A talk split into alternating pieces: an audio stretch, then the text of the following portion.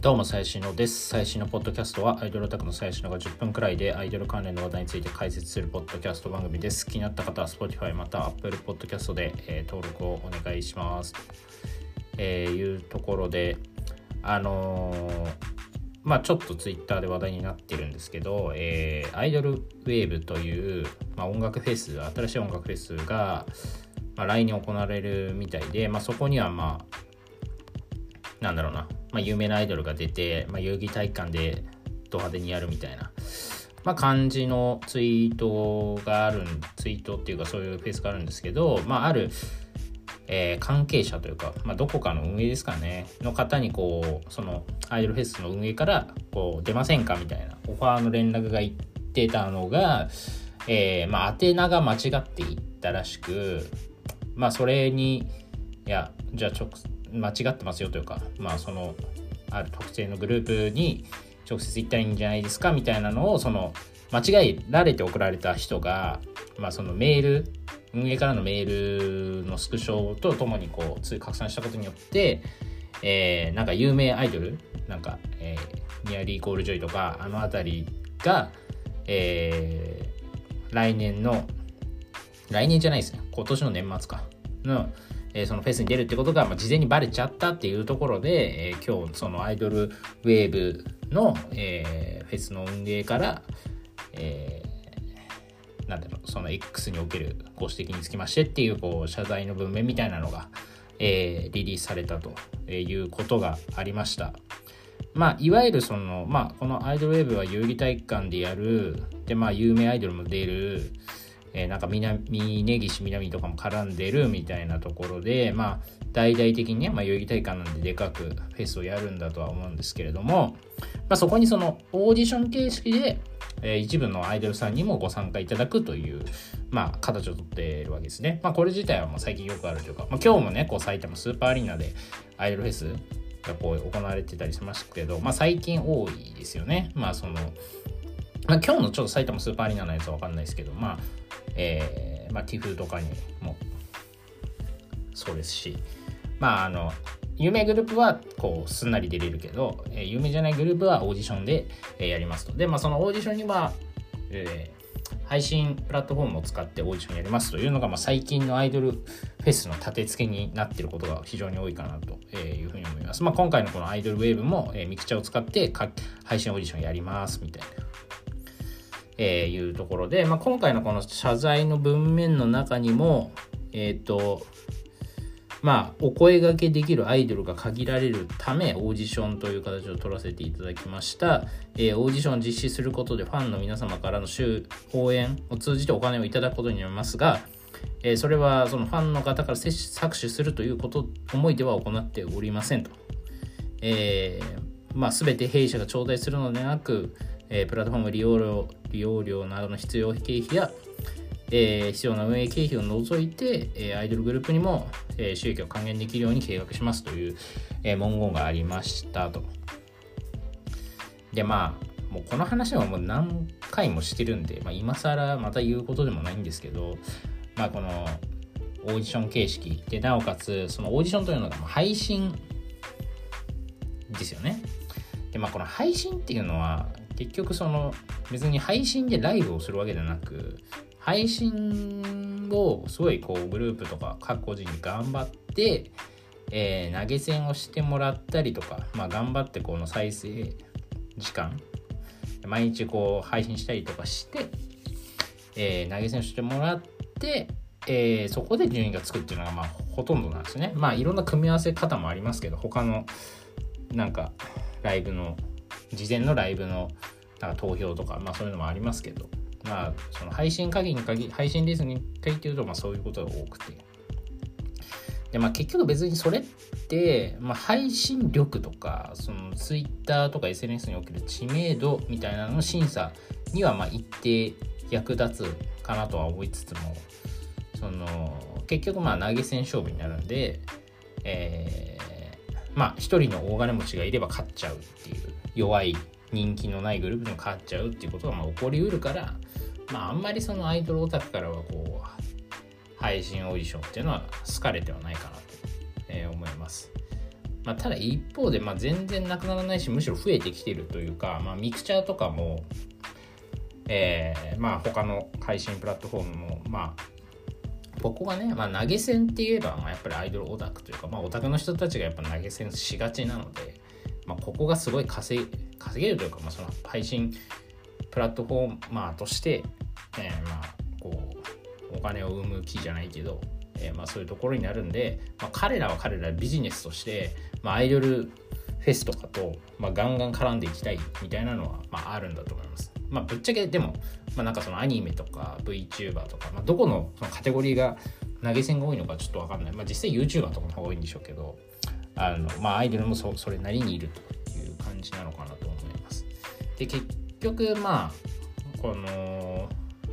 まあ、オーディションっていうのは本来、えー、非公開で行われるわけでで実際にそこで、まあ、アイドルならやっぱり歌唱とか歌とかダンスとかパフォーマンスでまあ、審査されてそこでいいグループがま出るのがまあ普通というかまあ一般的なオーディションかなと思うんですけれども、えー、ま公開オーディションということで、え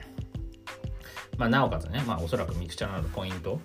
で争うことにはなると思うので、えー、オタクの人頑張らないといけないっていうことですね。だからまあこれも、まあ、いつも言ってることですけどこれは結局別に配信で配信レース、配信オーディションで頑張るっていうのは別にアイドルっていうのは、まあ、頑張ってないとは言わない配信を寝ずに頑張るみたいなのあるかもしれないですけど、別にそれってなんか、うん、なんか本当の意味でのアイドルとしての努力かって言われるとちょっと本筋とは違うし、え頑張ってるのはどっちかというとオタクがファンの人が、まあ、こう財布をどれだけ開けるかっていうことを、まあ、頑張っているっていうところで、まあ、いつもこう思うわけですよね。これは何を見せられているのかと。オタクの頑張りを見せられてるっていうね、まあ話なんですけども、まあこれは本音と建前というか、まあアイドルはね、まあ、仕事でやってるんで、まあ、それは分かってるけども、まあ、そんなことは口に出しては言えないので、私たち頑張ってますと言う,、まあ、言うしかないんですけど、はい、まあ、ありますよね。で、まあ、その、まあ一方で、まあ、課金する人たちも別にまあ悪いわけじゃないというか、まあ、それがやりたいなら別にどうぞって感じなんであのね世の中にはねお金が余ってるんですかねわかんないですけどその何百万とかねあのこの間もあの夜行性アミューズのあの怖いちゃんのクラウドファンディング500万みたいな。で蓋を開けてみたら1人でそのうちの25%ぐらいあの1人の人は100何万課金してるみたいな、まあ、そういう人がまあいるんですよね世の中には。でまあお金の他人のお金の使い方に口を出すっていうのはまあねちょっと品がないというかまああんまり粋なことだとは言えないので別にいいんですけどその、まあ、そういう人たちがいるってことはイコールまあこういういや本当にこの配信レースオーディションってまあマジでアイドルに対して何のメリットもないと思うんですよね正直。いやそのなんかより大会に立てますっていう経験をお金で買うのかもしれないんですけど、まあ、だからといって、うんまあ、そんなでかいところでやるステージにそう対するパフォーマンスというかまあ無理じゃないですか普通の地下アイドルだからまあまあいい景色見れたね以上みたいな感じで別になんか特にメリットにもぶっちゃけ経験にも大してない。だってね99%は狭い地下ライブハウスでライブやってるんだからあの そんな広いところでやったとしてもなんかまあ別に日々のライブパフォーマンスできるかって別にそんないきないと思うんですよね。なのであのー、はいまあそのお金の使い方に口出さないんですけどまあでもそういう人たちがいるってことはなくならないというのはもうしょうがないので、まあ、オタクとしてできる対抗策としてはもう参加しないっていうねこういう配信オーディションにはいくら好きでもまあ課金しない方がまあ健全なんじゃないですかねっていう感じですかね。まあそのなんかやっぱでもこれよこれもよくあるあるですけどその結局中途半端に課金する人が一番損するんですよね。なんかもうめちゃめちゃ課金したくて思いっきり課金する人っていうのはまあ自分の欲を満たしてるからそれでいいとして。で1円も課金しないっていう人もまあ別に何の傷も何も痛まないので別にいいんですけど要は数百円とか数千円とか課金する人が別になんかアイドル側からしてもなんか養分って感じでアノニマスな養分ですしかないしないし別に目立てるわけでもないのでまあ結局まあそのたくさん課金する人も影響力あるんですけど結局8割とかの中間層中途半端に課金する層が結局このミクチャとかえーとまあ、ミクチャを使ったその配信オーディションをやるっていう運営を延命させちゃってるっていうのはまあ思いますね。だから俺は何百万も課金する人は別にいいと思うんですけどやっぱ中途半端に課金する人たちがやっぱ良くないと正直思いますね。そのなんか数百円程度でそのな数百円とか数千円程度でアイドルから感謝を得ようとするのがもうちょっと良くない。結果的に良くないそのこういう配信オーディションを生き延命させてるというか流行らせてる元凶なんじゃないかなみたいな。まあこれあのキングダムの、まあ、急に話変わるけど キングダムのあの漫画のね、まあ、歓喜もなんかそんなこと言ってましたねそういえば。あのキングダムの歓喜って僕の好きなキャラクターものすごいこう、まあ、将軍なんで大将軍なんですけどめちゃめちゃもともと盗賊のそうい悪人なんですけどめちゃめちゃ頭が切れてまあこう勘で戦争を仕掛けるタイプなんですけど、まあ、その彼もその一番世の中で悪いのはその支配層とか貧乏なやつとかじゃなくてもうその中間層無言で黙ってる中間層が一番世の中で悪だみたいななんか言ってたようなことをふと今思い出しました。自分で喋ってて。はい。という感じでまあそのまあこれツイッターにも書いたんですけどその別にねオーディション自体はまあ別に昔からオーディションってあるわけで芸能の。まあ別にお金とかコネとかでその優勝させてもらうみたいなことは、まあ、別に昔からある話なのであのこなんかこのミクチャーだからとかはあんまないかなと思いつつもでも昔と今で何が違うってその公開非公開の話だと思っていてその課金自体課金というかお金をまあ賄賂的に渡すとかは、まあ、昔からあるんですけど今っていうのはその個人の ID とその課金額っていうのが、まあ、ポイントとしてこう可視化されるわけですよね。そう紐づくんですけどな A さんはいくら B さんはいくらみたいな。まあ、あれがねやっぱりこうしんどいっていうかこうオタクが嫌になるきっかけというかまあそのあれってある種超平等なんですよね。えっ、ー、と要はオタクの人がすごいこう平等を求めるじゃないですかアイドルに。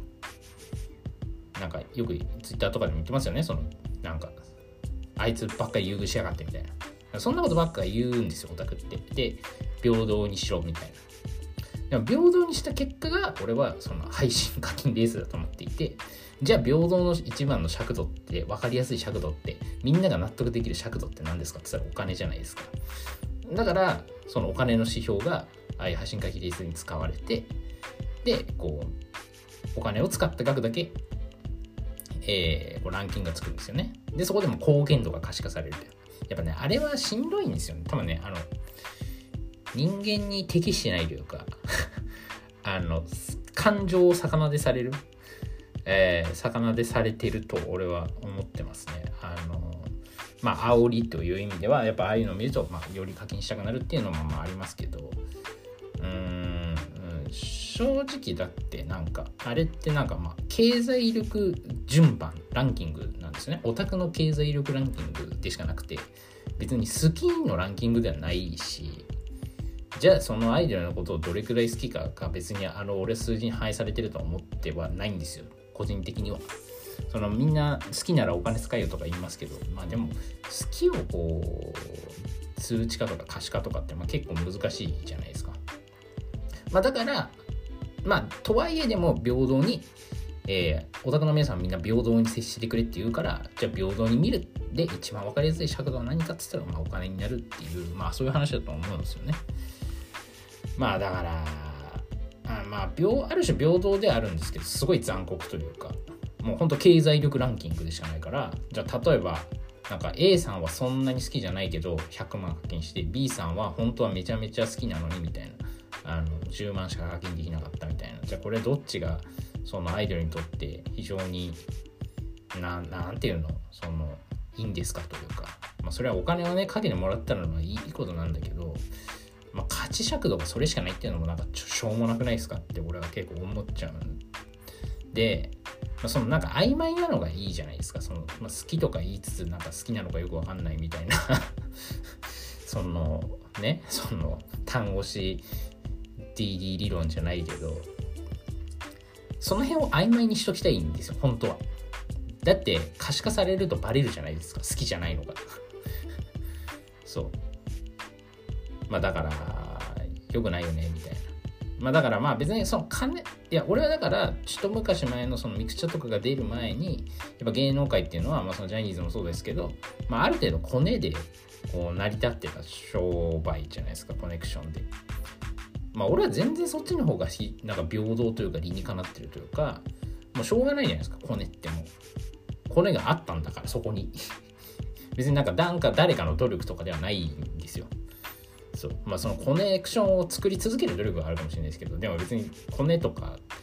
そのたまたまこうなんだろうコネで配役を勝ち取れたとかって、まあ、運運の要素もあったりするんで、うん、まあなんかまあ、そっちの方がみんな結果幸せなんじゃねえのみたいな。いや、もちろんね、その実力がある人が1位になるのが一番いいんだけど、でも世の中ってそんなシンプルじゃないじゃないですか。そう。いやだからねまあその本当はね1%の才能がある人とか1%のめちゃめちゃ幸運な人みたいな、まあ、世の中にやっぱいるんですけど、まあ、とはいえ99%の人間は、まあ、凡人なんですよね。でじゃあその凡人にとっていい世界とは何かみたいなだって99%が凡人なんだからそっちに合わせた方がみんなハッピーになれるじゃないですか。やってなった時にじゃあ果たしてそのミクチャのポイントランキングみたいに可視化される世界が果たしてその99%の凡人にとって居心地がいいのかって言ったら悪いですよ。そのランキングにして気持ちよく生活できるのはその上位1%の人間だけなんで残りの99%の人間にとってはあんなもんマジ地獄でしかない、えー、と思うんで俺はもうやっぱそれはね1%の実力を持った人とかこうもともとねそのいい家に生まれてもともとこうレッスンをたくさん受けられて、えー、なおかつもうお金持ちだからその美男美女が結婚して顔もいいに生まれたみたいな人が、まあ、いがこう成功するのっていうのは、まあ、ある種平等ではありつつも、まあ、めちゃめちゃ残酷な話というかもう誰もここ挽回できないよねみたいな、まあ、話なので。結局なんか平等にしろとオタクは言うけど平等な方が俺は残酷だとあの思うんですよね。結局そこってもう実力社会になっちゃうからそれも経済力とか、えー、コミュニケーション元からあるコミュニケーション能力で判断されるんで、えー、もうそういうのを持ってない人もともとそのなんかなんかわかんない貧乏な家に生まれてなんかいじめられてみたいな人って損するじゃないですか。そう。だからいや要はそこでコミュ力がつかなくて結局なんかアイドル現場に行ってもなんかアイドルとうまくコミュニケーション取れないみたいなね。そういう世界がでも世の中ってまあ大半そういう人、まあ、大半とは言わないけどまあでも普通の人だったりするんで本当にその金もあってコミュニケーション能力もあって顔も良くて才能があってみたいな。でまあアイドルにしてもオタクにしてもなんかもう生きてるだけで素晴らしいみたいな人はもう1%くらいしかいないんで、俺はもうほんと99%の凡人に合わせて、やっぱり従来通りもうコネとか、もう賄賂とかでもう出るのを決めるとかの方が、結果、平等というか、まあフェアというかね、なんじゃないかなって、えー、個人的には、まあ思いますね。っていう、はい、あのー、まあそんな感じで、ちょっと長々と喋っちゃいましたが、えー、まあ、相変わらず配信課金レースが流行ってるなという